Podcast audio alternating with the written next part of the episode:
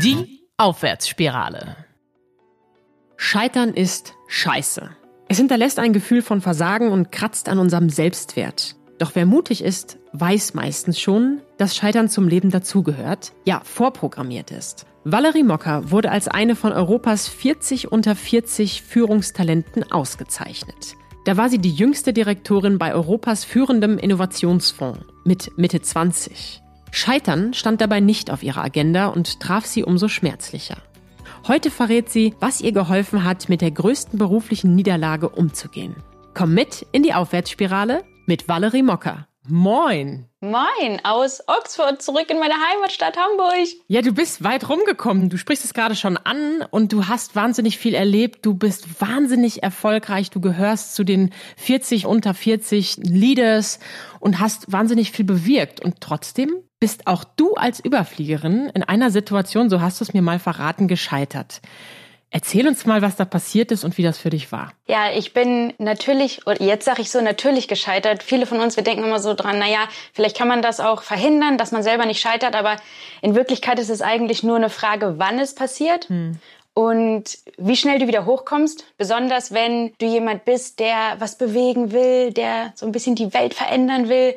Wenn du mutig bist, dann geht es überhaupt nicht ohne Scheitern, dann kommst du nicht drum rum. Und für mich war so einer der schwierigsten Momente des Scheiterns vor zwei Jahren, mhm. als äh, wir versucht hatten, in Deutschland einen großen Innovationsfonds, Innovationsfonds zu bauen so wie der, den ich hier ja auch mit in Großbritannien ähm, geleitet hatte. Und zwar gibt es in Ländern wie Großbritannien und Finnland große Gesellschaftsfonds, Digitalisierungsfonds, die jeweils eine halbe Milliarde Euro wirklich drin haben. Und wow. mit diesem Geld haben wir Digitalisierung finanziert, die wirklich Gemeinwohl fördert und gut für die Menschen ist. Also Herzinfarkt-Apps, die Menschen schneller das Leben retten, bis hin zu wirklich digitale Bildung in die Schulen gebracht, was ja jetzt gerade in diesen Corona-Zeiten eigentlich auch ganz wichtig ist. Und diese Fonds, wo wirklich Digitalisierung für alle, von allen finanziert wurde, die gibt es in einigen Ländern, wie eben Großbritannien und Finnland, aber nicht in Deutschland. Mhm. Vor ein paar Jahren, als es an dem Tag nach dem Brexit-Referendum waren wir hier in Großbritannien natürlich alle schon ziemlich down und, und ähm, geschockt davon. Und an dem Tag habe ich gedacht, okay, es gibt sicher irgendeinen, irgendeinen Lichtblick, irgendwas, was man da jetzt draus machen kann. Und dann habe ich gedacht, das wäre jetzt eigentlich ein guter Moment, ein gutes Opportunity Window, um diesen großen Fonds auch in meine Heimat zu bringen, also nach Deutschland, weil ich ja in Hamburg groß geworden bin. Dann bin ich zu unserem CEO damals gegangen und habe gesagt, Jeff, hör mal zu. Ich glaube, das wäre jetzt eine Möglichkeit, weil wir jetzt auch neue Brücken bauen müssen zwischen Großbritannien und Deutschland und Europa. Und äh, wir sollten es einfach mal machen. Ich kenne eine Person. Also ich kannte damals wirklich niemanden in Deutschland, auch in der Politik. Mhm. Und ich kannte aber eine Person, die einen Minister kannte. So und habe gesagt, da könnten wir jetzt starten. Und habe mir überhaupt keine Patte darum gemacht oder Sorgen, dass wir noch nicht lang genug dabei sind oder das vorher noch nie gemacht hatten, sondern wir haben halt gesagt, wir haben das hier seit 20 Jahren erfolgreich gemacht. Wir bieten den Deutschen, der deutschen Regierung an, dass wir alle unsere Methoden, unsere Netzwerke, alles denen geben und eben rüberkommen, das aufbauen, so eine Truppe schicken, das aufbauen und dann in Deutschland innerhalb von wirklich einer kurzer Zeit auch so, so ein großer Fonds stehen könnte, der endlich mal dafür sorgt, dass Digitalisierung nicht nur auf die Straße kommt, sondern für alle im Alltag positiv spürbar ist, weil es ihr Leben wirklich verbessert. So. Also da haben wir angefangen mhm. mit vollem Optimismus und wirklich mit Mut und auch dem, dem Optimismus, dass das klappen wird und auch so, das ist auch, glaube ich, typisch für mich, aber auch für, glaube ich, viele, die jetzt so im Innovations-, Digitalisierungsbereich arbeiten, dass man halt auch einfach groß denkt. Und wir haben gesagt, damit so ein Gesellschaftsfonds wirklich Wumms hat, müssen da 200 Millionen rein. Und das hört sich für uns als Individuen jetzt nach sehr viel Geld Wahnsinnig. an. Ja, also ne, für sozusagen dich und mich. Also ich habe keine 200 Millionen auf dem Konto. Ich weiß nee. nicht, ob du, ob du die hast. Mal zwei. genau. Aber wenn man über die großen Finanzflüsse denkt, aus der Investorenbranche kommt, dann ist das jetzt nicht so viel und auch mhm. ne, gemessen an dem, was sonst so ausgegeben wird. Bis dahin war auch wirklich mein Aufstieg ziemlich konstant und schnell gewesen. Also ich, ich war nie wirklich so gescheitert. Äh, auch bei allen sozusagen offiziellen Prüfungen. Also äh, habe ich gut abgeschnitten, mein Abi mit 1-0 gemacht, meine zwei Oxford-Abschlüsse mit, mit 1 gemacht und bin dann halt auch sehr schnell ähm, aufgestiegen. und Erfolgreich gerudert bist du auch noch? Ja, stimmt, erfolgreich gerudert, ja. Ist eigentlich alles mitgenommen.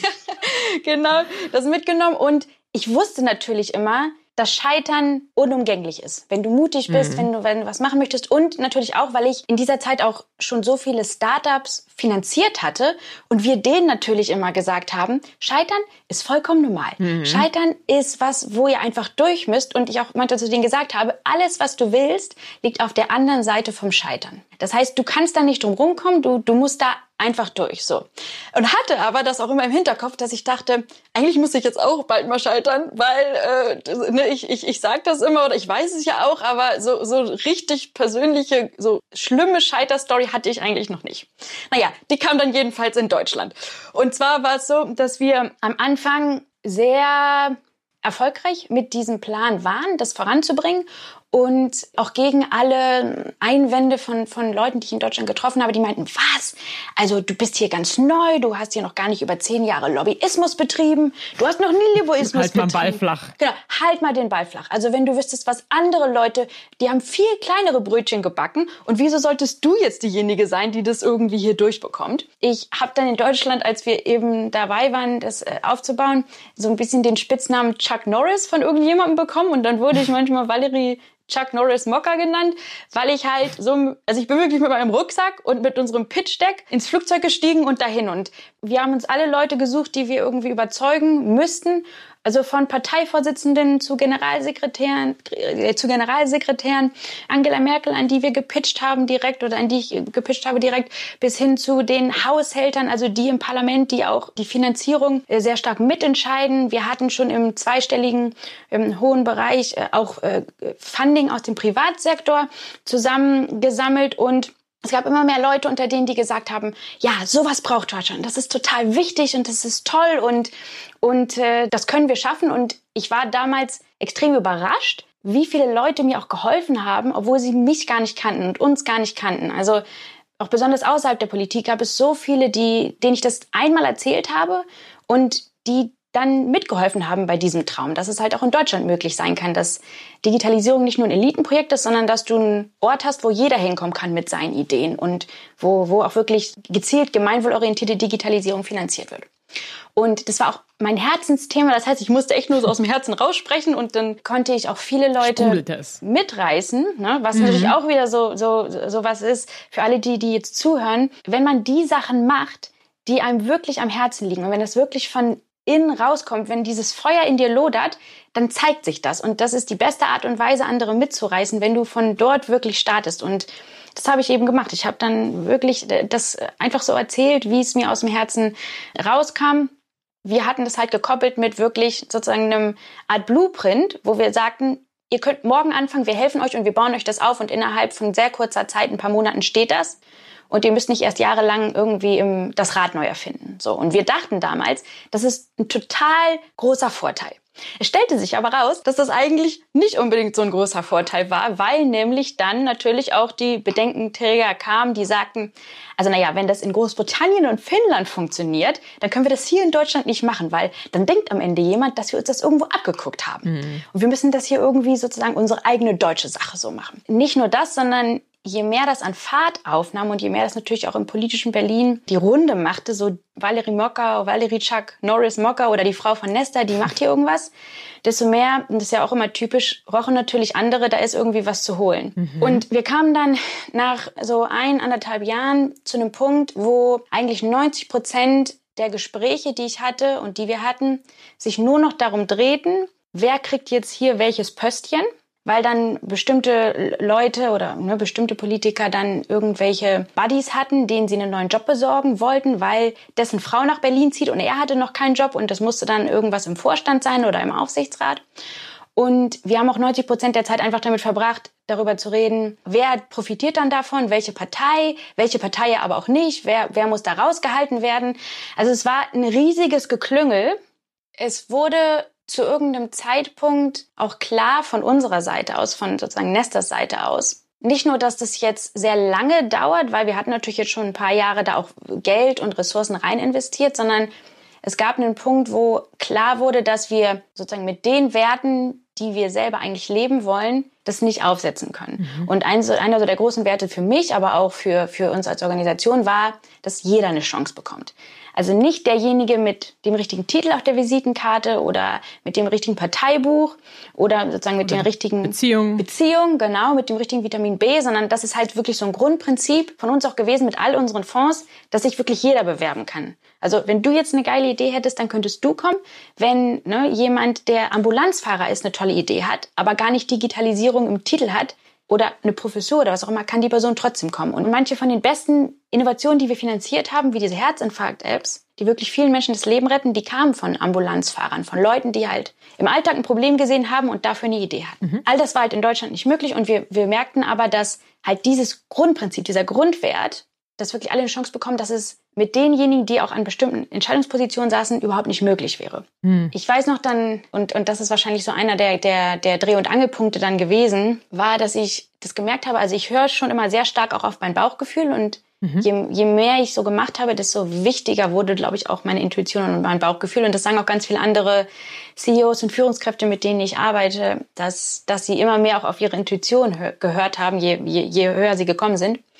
Und ich habe halt gemerkt, dass wenn wir das so starten würden, selbst wenn das jetzt funktioniert, dann startest du im Prinzip wie mit so einem Tumor, der dann die ganze Organisation irgendwann durchwirken wird. Wenn du sozusagen mit den falschen Leuten startest, mit den falschen Werten mhm. und wenn du am Anfang krumme Dinger drehst, wie zum Beispiel, dass du sagst, wir kompromittieren hier so einen Kernwert, dass wirklich alle mitmachen können, weil es eben Leute gibt, die am Hebel sitzen, die die Finanzierung mitentscheiden, die sagen, nur meine Buddies, nur meine Partei dann wird das, das wird die ganze Organisation, alle, die du in Zukunft anstellst, das, das wird den vollkommen falschen Ton, die vollkommen falsche Kultur setzen. Das war sehr schweren Herzens, dass ich auch in diesem Moment sozusagen auch realisiert habe, dass es so, wie wir es uns vorgestellt haben, eigentlich nicht geht.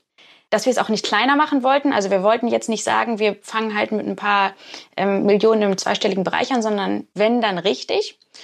Und dann haben wir halt diese Entscheidung auch getroffen, dass wir das probiert haben, dass wir unser Bestes gegeben haben und dass wir aber mit diesem Versuch gescheitert sind und dass dieses dieser Versuch, dieses Projekt Nesta Deutschland sozusagen oder eine Nesta-ähnliche Organisation, ein Gesellschaftsfonds in Deutschland zu etablieren, dass wir damit gescheitert sind. Wie ist das für dich, wenn du das so sagst? Ja, für mich ist es, ich merke schon, dass das noch an so ein paar Wunden jetzt auch rührt, wo ich eigentlich dachte, es ist so voll verheilt. Aber siehst du, merkst du, das ist nicht. Obwohl es jetzt zwei Jahre schon diese Entscheidung zurückliegt.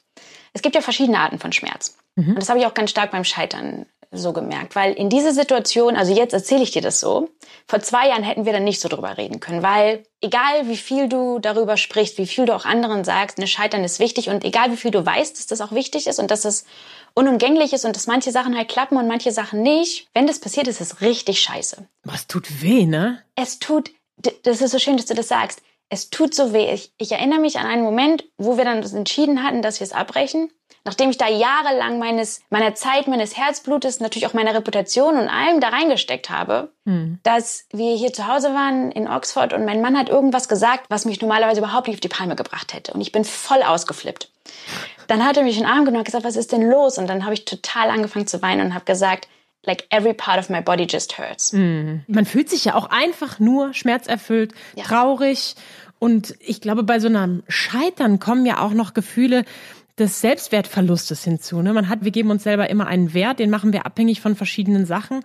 Und umso mehr Leidenschaft und Herzblut da drin ist, und du hast es so schön beschrieben, du sprudelst immer noch, wenn du von diesen Ideen sprichst, umso schlimmer, wenn das alles mit untergeht. Dann verlieren wir auch ein Stück von dem Sinn, den wir uns aktuell gegeben hatten für unser Leben. So würde ich es beschreiben. Ja, das hast du toll zusammengefasst. Und das erinnert mich auch so an die drei Arten von Schmerz, die ich, glaube mhm. ich, damals gefühlt habe. Also, wenn du scheiterst, gibt es halt so mindestens drei Arten von Schmerz. Und zwar den Schmerz um die Angst, was andere von dir denken, mhm. den Schmerz, was du selber von dir denkst und den Schmerz um die Sache selbst. Und was ich damit meine ist, der, der, der erste Schmerz ist die Angst, die dann kommt. Was werden andere jetzt von mir denken? Und ich habe mir damals total Sorgen darum gemacht, dass niemand jemals mehr mit mir zusammenarbeiten würde und dass meine Reputation jetzt kaputt ist und dass nie wieder irgendwas funktionieren wird in der Zukunft. Was natürlich mhm. totaler Quatsch ist jetzt im, im, Nachhinein. Aber das war damals so, so eine, eine Riesenangst und auch ein Riesenschmerz damit verbunden. Was sagen die anderen? Mhm. Der zweite Schmerz, was denke ich von mir selbst,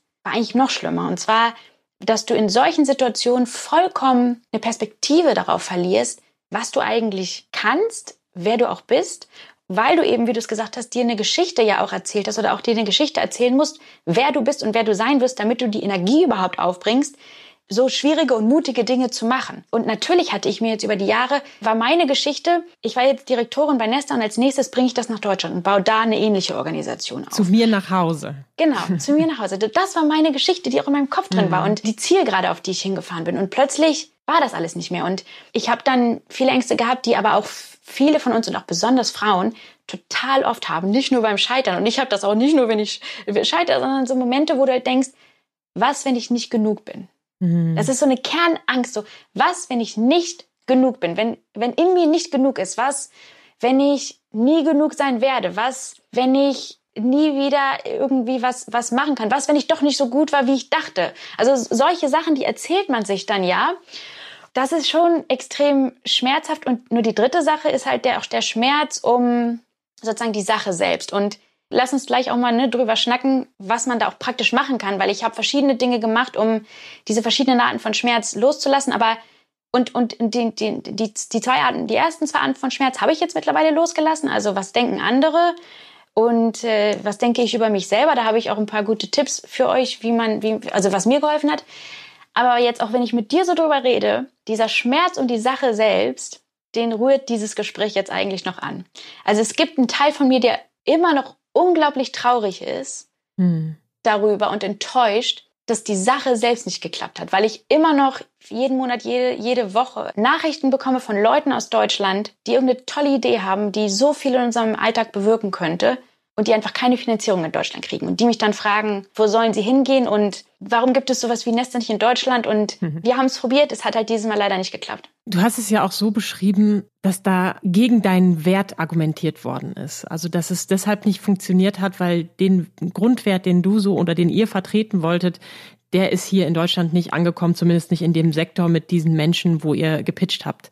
Du hast gerade auch diesen Glaubenssatz, den ich für mich sofort auch unterschreibe, ich bin möglicherweise nicht genug, der hm. uns immer wieder begleitet in den unterschiedlichsten Situationen unseres Lebens. Und was ich spannend finde, in dem Moment, in dem du das gerade so erklärt hast, habe ich dich sofort fragen wollen, genug wofür eigentlich? Mhm. Wofür willst du genug sein? Ja, das ist eine gute Frage. Wofür will man genug sein?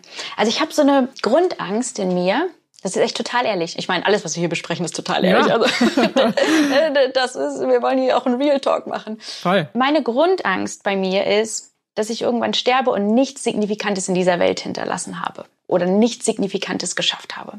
Und ich wette, jetzt würden eine Million Leute aufstehen und sagen, Valerie Mocker kann doch sowas nicht sagen, die hat so viel in dieser Welt bewegt. Und das ist doch so spannend. Genau die Menschen, die den anderen Menschen da draußen so viel schenken, du inspirierst. Wir kommen gleich noch auf dein aktuelles Projekt. Du bist dabei, anderen Menschen eine Plattform zu bieten, Tipps zu bieten, wie sie mit ihrem Leben umgehen können. Und du zeigst dich gleichzeitig verletzlich und sagst, auch ich in diesem Stadium meines Lebens komme immer wieder an diesen Schmerz um die Sache, wie du ihn beschreibst, um verschiedene Situationen, die dir wichtig sind und die leider nicht geklappt haben. Aber erklär mal, du sagst, du bist diese ersten zwei Arten von Schmerzen losgeworden. Ich mit meiner Erfahrung beschreibe das immer gerne als das schmutzige und das saubere Leid. Das saubere Leid ist das, äh, ich nehme es mal ein bisschen pragmatischer, du hast dir ein Bein gebrochen. Dann ist das saubere Leid, dass dein, dass dein Bein wehtut. Ne? Der Knochen ist gebrochen, das schmerzt. Das kannst du auch nicht verhindern. Das ist ein, ein Prozess im Körper, der auftaucht. Das schmutzige Leid hingegen ist der Prozess in unserem Kopf, den wir hinzufügen. Mann, jetzt war ich wieder so blöd und bin da gestolpert, so was doofes, jetzt kann ich keinen Sport mehr machen, ich bin vielleicht auch blöd, jetzt kann ich ja nicht mal mehr in der Küche mir was zu essen machen und mm. so weiter. So diese Gedankenspiralen, die uns zusätzliches schmutziges Leid auf das Leid, was wir eh fühlen, hinzufügen und die Schmerzen, die du gerade beschrieben hast. Also, was denken andere von mir und was bin ich überhaupt noch wert? Das sind doch genau solche Gedanken, oder? Ja, total. Also im, im Englischen würde man sagen Mind Talk, mhm. dass man sicher so viel, und das machen alle von uns, dass wir uns so viel im Kopf erzählen und oft uns dessen aber überhaupt nicht bewusst sind. Und das ist schon noch eine sehr wichtige Sache, die ich auch gelernt habe, dass alle, auch alle, zu denen ich aufgucke und wo ich denke, boah, ey, die haben so viel gerissen und das ist so inspirierend, wenn du mit denen mal wirklich ehrlich redest und, und die Schranken runterfährst, dann kommen viele von den Ängsten, die ich auch habe oder die Sachen, die in meinem Kopf, in meinem Mindtalk äh, rumlaufen, die kommen dann auch hoch, wie was, wenn ich nicht genug bin, mhm. was, wenn das nicht reicht, was ich mache. Und das ist, glaube ich, eine sehr menschliche Sache. Das ist was, was uns alle verbindet. Und es ist auch zum Beispiel sowas wie Angst haben. Das ist auch, was uns alle verbindet. Und ich treffe so viele Leute, die glauben, dass wenn du mutig bist, dass das bedeutet, dass du keine Angst hast. Das stimmt aber nicht. Mhm. Sondern mutig sein bedeutet, Angst zu haben und es trotzdem zu machen. Mhm. Und der große Unterschied besteht nicht zwischen den Leuten, die Angst haben oder keine Angst haben oder die, die, die äh, sich nicht genug fühlen oder die, die ne, sich, sich genug fühlen, die nie Mind Talk haben, sondern wir haben alle diesen Mind Talk. Und der große Unterschied, den macht's dann aber, wie du damit umgehst und ob du überhaupt diesen Mind Talk siehst.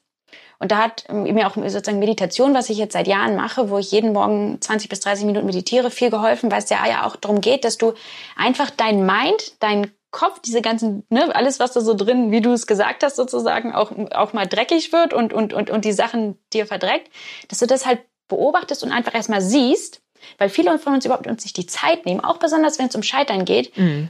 das aufzuarbeiten und da mal hinzugucken, was passiert, was sage ich mir jetzt eigentlich gerade.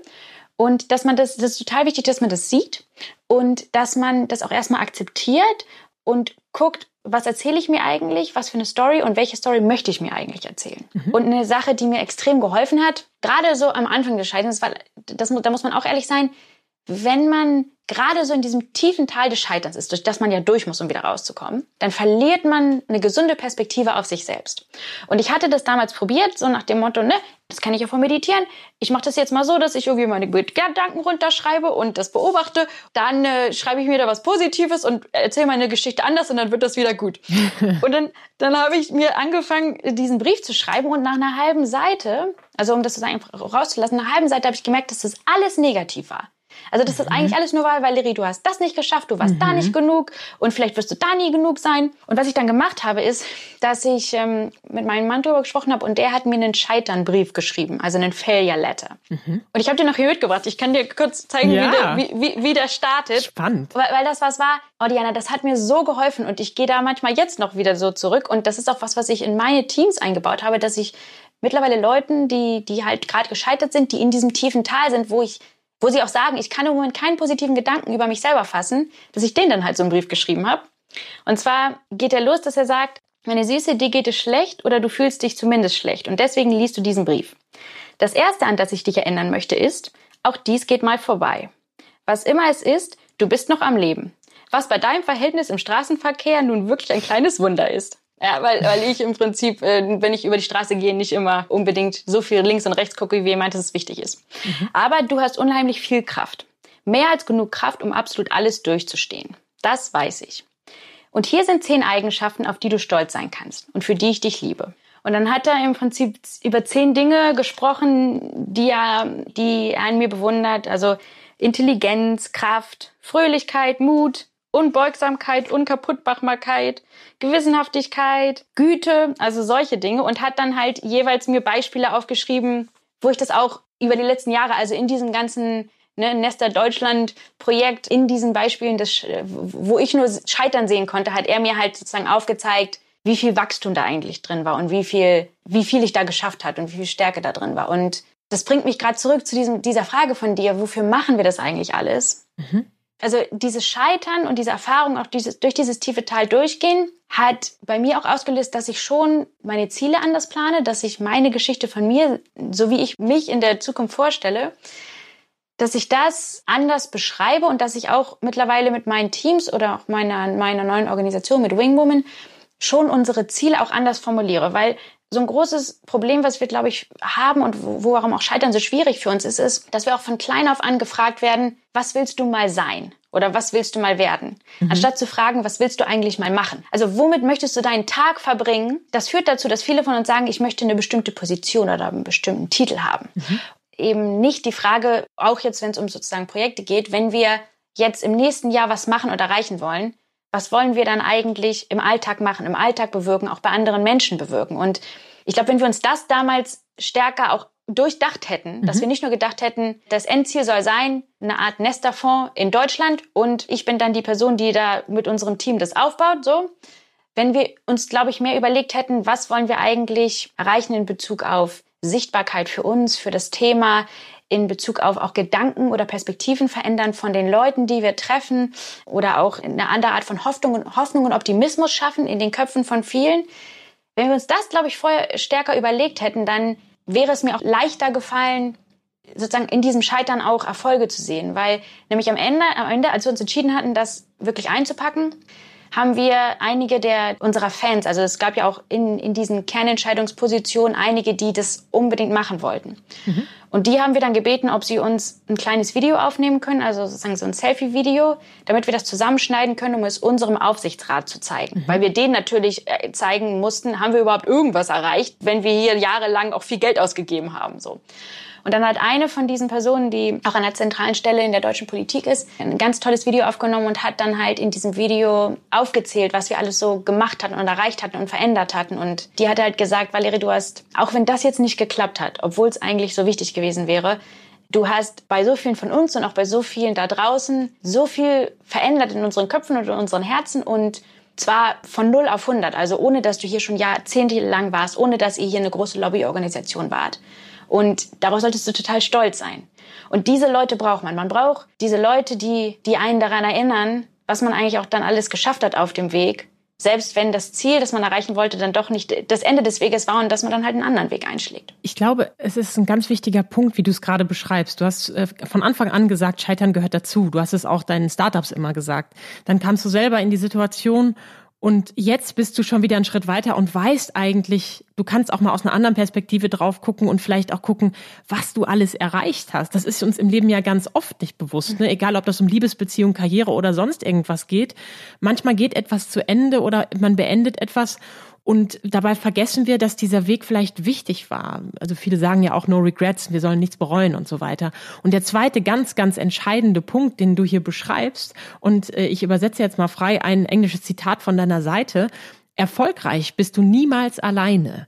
Erfolg ist immer der Verdienst von vielen. Ja. Und das, was du gerade beschrieben hast, sowohl dieser wahnsinnig süße und sympathische Letter von deinem Mann, als auch jetzt diese Person, die dir oder die verschiedenen Menschen, die dir eben immer wieder und auch heute offensichtlich noch Feedback zu dem, was du tatsächlich erreicht hast im Rahmen deines Scheiterns geben, das ist ja was, wo wir wieder merken, wie stark die Gruppe ist. Und umso mehr freut es mich, dass du mittlerweile ein neues Projekt gestartet hast. Das nennt sich Wing Woman, wo es eben auch darum geht, andere Frauen zu stärken, denen eine Bühne zu geben und ihnen vielleicht auch Tipps zu geben. Magst du noch mal ein bisschen erzählen, wie du da hingekommen bist und was uns da erwartet? Ja, das ist eine der tollen Sachen, die auch aus diesem Scheitern erwachsen ist, mhm. weil dieses Scheitern nicht nur verbunden war mit dem Verlust dieses Traums in Deutschland halt auch so einen großen Fonds zu haben, sondern auch gekommen ist mit so viel Sexismus. Diana, es ist unglaublich. Ich habe das, hm. ich dachte echt, ich bin wieder in den 1920ern oder in, im 18. Jahrhundert. Es ist unglaublich. Also was manche, erstens musste ich mich, das ist vielleicht auch eine besonders deutsche Sache, aber erstens musste ich mich bei so vielen Leuten dafür rechtfertigen oder haben die erwartet, dass ich mich dafür rechtfertige, dass ich eine junge Frau bin. Mhm. Also ich bin in so viele Meetings reingekommen, wo Leute gesagt haben, Sie sind die Direktorin, äh, wieso sind Sie denn so jung? Hm. Also, was soll man, was soll man wieso dazu denn sagen? Nicht? genau, fragen Sie meine Eltern, warum die sich nicht entschieden hatten, mich früher zu bekommen. Ja, so. Aber auch wirklich es Situationen gab, wo, und das ist jetzt wirklich zitiert, wo ich im Prinzip in diesen Räumen der Macht war, wo auch darüber diskutiert wurde und wir diskutiert haben, wie wir jetzt viel Geld einsetzen und wichtige Entscheidungen treffen und dann Leute zu mir gesagt haben, also Frau Mocker oder Valerie, jetzt seien wir mal ganz ehrlich niemand glaubt, dass so eine junge Frau wie Sie das können. Und Sie müssten eigentlich, also seien Sie im Hintergrund die kleine fleißige Biene und machen das alles. Aber da muss ein älterer Mann einfach vor Sie als Gesicht des Ganzen und als Ihr Chef, weil äh, das, also das nimmt Ihnen niemand ab. Und einer hat dann mal gesagt, es gibt hier einfach keinen Platz für junge weibliche Raketen wie sie. Fies, ey. Da krieg ich richtig Gänsehaut im negativen Sinne. Ja. ja.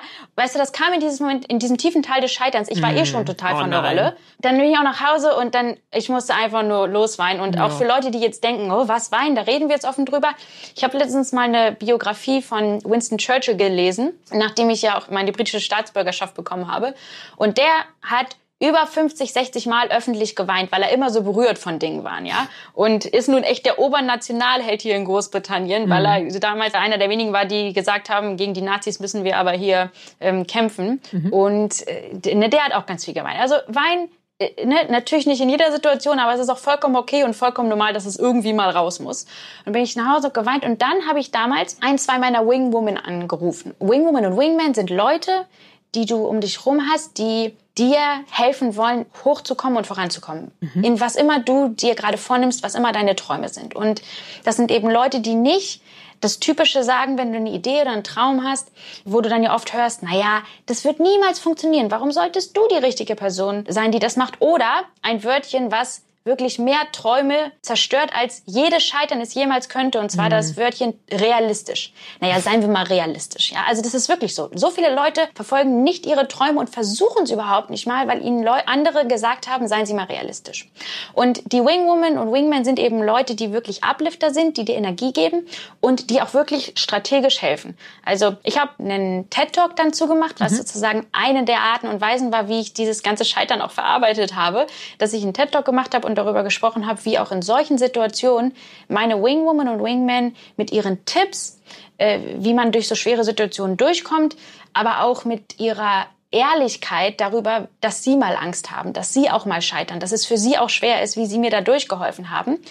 Und habe dann auch schon wirklich seit diesem Scheitern so in meinem Kopf, in meinem Herzen mitgetragen, weißt du was, diese jungen weiblichen Raketen, für die es anscheinend keinen Platz gibt, ich zeig dir mal, was diese jungen weiblichen Raketen alles können, ja? Und, und wir, wir bauen jetzt eine ganze Armee von denen, eine ganze neue Generation, denen ich jetzt hochhelfe und meine Hand gebe, mit allen Tipps und Tricks, wie du eigentlich aufsteigst, wie du in diese Räume der Macht reinkommst, mit allem strategischen. Ne? Also wir arbeiten viel mit so einer Rice-Formula, also Kernzutaten, die du entwickeln musst und auch Stärken ähm, oder Fähigkeiten, um eben einfach aufsteigen zu können. Und auch Tipps und Tricks, wie du damit umgehst, wenn du halt runtergedrückt wirst. Und das passiert ganz vielen, besonders jüngeren Frauen, auch jüngeren Männern.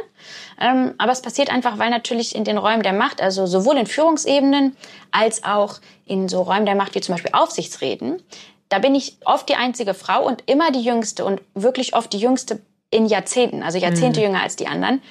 Da gibt es so viele Herausforderungen und Schwierigkeiten und die kannst du nicht so gut lösen, wenn du alleine bist, sondern du brauchst Wingwoman und Wingmen, die dir da wirklich eine Hand geben. Und viele Leute haben halt nicht so viele Wingwomen und Wingmen gehabt, die ich hatte, die mir ja auch zu meinen Erfolgen verholfen haben, ne, dass, dass ich auch viel, auch schnell erreichen konnte. Und es muss mehr von diesen Wingwomen in der Welt geben, die wirklich anderen, einer neuen Generation hochhelfen. Und das tun wir jetzt eben halt in, äh, bei Wingwoman unter anderem in der Wing Woman Academy, wo wir auch Coaching-Programme und Leadership-Programme machen mit mir, wo ich dann den Leuten, die, die da mitmachen, äh, wirklich helfe mit allen Tipps, Tricks und Strategien, wie man hochkommen, aufsteigen kann. Und zwar besonders wichtig in der Art und Weise, wie du du selbst bist. Mhm. Weil das auch eine Frage ist, Diana, die ich so, ich krieg die so oft gestellt von, von, von besonders von, von Frauen, aber auch von, von, zum Teil von Männern. Diese Frage, ist es für mich möglich, aufzusteigen und trotzdem ich selbst zu sein? Oder muss ich Ellenbogen ausfahren, andere runterdrücken, mich verhalten in einer aggressiven Art und Weise, wie ich es eigentlich natürlich nicht möchte, mhm. aber das Gefühl habe, dass das irgendwie der einzige Weg nach oben ist und das ist es nicht. Und es gibt so viel, was du machen kannst, um aufzusteigen, nicht trotzdem du du selbst bist, sondern weil du du selbst bist. Aber um das halt alles zu lernen, musst du schon in dich investieren, in dein eigenes Wachstum. Und das ist halt was, was ich Gott sei Dank immer gemacht hatte. Und einfach dieser Punkt kam, wo ich sagte, da läuft so viel falsch da draußen, besonders für so Leute wie dich und mich. Und da möchte ich jetzt einfach die Wingwoman sein für viele, viele andere. Und ja, bisher läuft es sehr, sehr gut und äh, macht extrem viel Spaß. Aufsteigen, weil man man selbst ist. Ich finde, du hast mit Wingwoman ein ganz tolles neues Projekt gestartet, wo du deine eigenen Werte leben ja, und auch nach außen tragen kannst und damit auch andere inspirierst. Apropos, hast du noch einen Tipp für uns oder etwas, das du uns unbedingt mitgeben möchtest heute? Für alle die, die jetzt zuhören und selber vielleicht gerade durch dieses tiefe Tal des Scheiterns gehen oder da Angst vorhaben, mutig zu sein und zu scheitern oder auch andere unterstützen wollen, indem sie halt gerade damit fertig werden den möchte ich gern einen Spruch mitgeben, der mir sehr geholfen hat. Ich habe nämlich so eine Sprüchewand. Ich liebe so motivierende Sprüche. Und der eine, den ich oft wieder angucke, ist folgender. Egal was du machst, das Universum hat nur drei mögliche Antworten für dich. Erstens, ja, das klappt. Zweitens, ja, das klappt aber noch nicht jetzt. Oder drittens, nein, das klappt nicht, weil ich was viel, viel Besseres für dich vorhabe. Ich bin gespannt, was das Universum noch für dich bereithält und danke dir von Herzen, dass du heute deine persönliche Geschichte des Scheiterns mit uns geteilt hast. Für dich ja auch nicht alltäglich. Meistens trittst du eher mit Erfolgsgeschichten und innovativen Ideen auf. Umso toller, dass du, wie ich finde, die Stärke bewiesen hast, auch über unangenehme Themen zu sprechen und sogar einen ganz persönlichen Brief zitiert hast. Alle, die jetzt als Rakete mit Valerie durchstarten wollen, sollten bei den Wingwomen vorbeischauen. Den Link findet ihr natürlich in den Shownotes. Vielen Dank, Valerie Mocker. Wenn euch die Folge gefallen hat, abonniert den Podcast und empfehlt sie gern weiter. Die Aufwärtsspirale.